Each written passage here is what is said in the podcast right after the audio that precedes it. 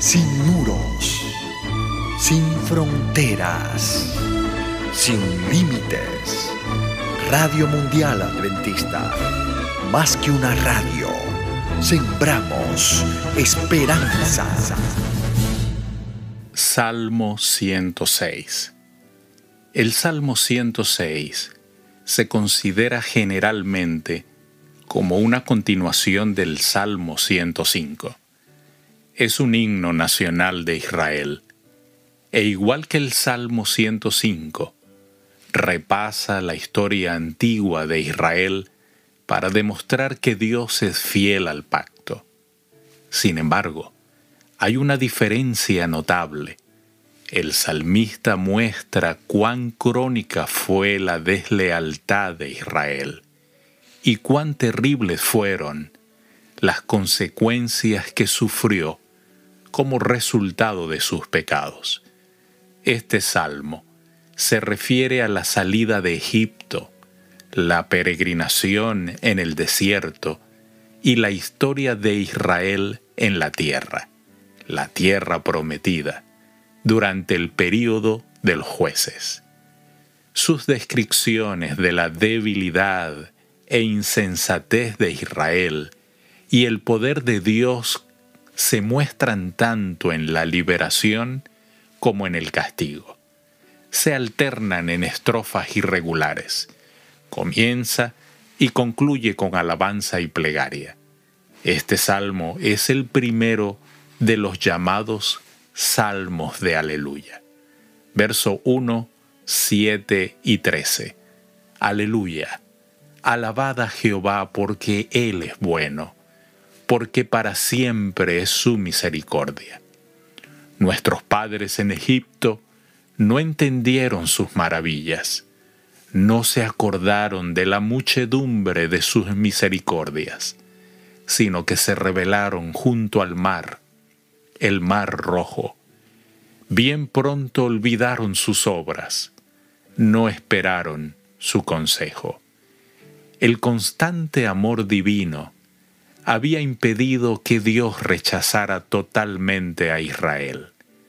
La frase para siempre es su misericordia es el estribillo del Salmo 136. Las palabras del Salmo 106.1 aparecen en el Salmo davídico, entonado en la ceremonia de la instalación del arca en Jerusalén como registra el primer libro de Crónicas capítulo 16, verso 34.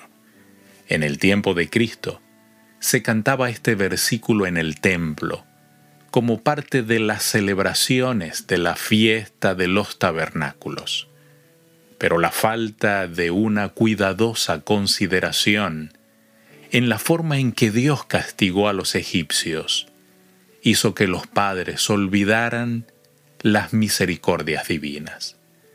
Nosotros, como los israelitas, tendemos a aceptar las bendiciones de Dios como algo común y corriente, sin permitir que esas muestras de bondad causen en nosotros una impresión duradera. En los versículos 13 al 33 está la confesión de los pecados de Israel en el desierto su deseo ardoroso de comer carne, su rebelión contra Moisés y Aarón, la adoración del becerro de oro, el incidente de los espías, la fornicación de Baal peor y la murmuración en Meriba.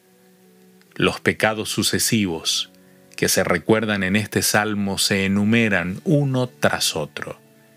Este salmo tiene el propósito de impresionar mediante el recuerdo evocado por la incesante enumeración de los pecados pasados de Israel, para conducirlos a confesar plenamente su culpa. Versos 16, 17 y 28. Tuvieron envidia de Moisés en el campamento, y contra Aarón el santo de Jehová entonces se abrió la tierra y tragó a Datán y cubrió la compañía de Abiram. se unieron a sí a Baal peor y comieron los sacrificios de los muertos. El segundo pecado en el desierto, la rebelión contra Moisés y Aarón, registrada en números 16-17, los desconformes insistían en que toda la congregación era santa y que Moisés y Aarón no estaban de acuerdo con Dios. En los versículos 28 al 31 se describe el quinto pecado del desierto, las fiestas licenciosas de la adoración de Baal Peor.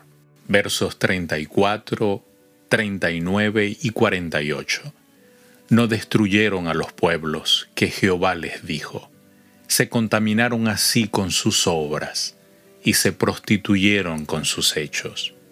Bendito Jehová Dios de Israel, desde la eternidad y hasta la eternidad.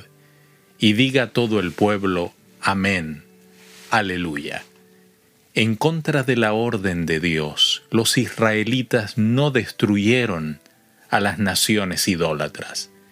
Era sumamente importante que el pueblo obedeciera esa orden, pues fue el contacto con los paganos lo que llevó a Israel a su ruina.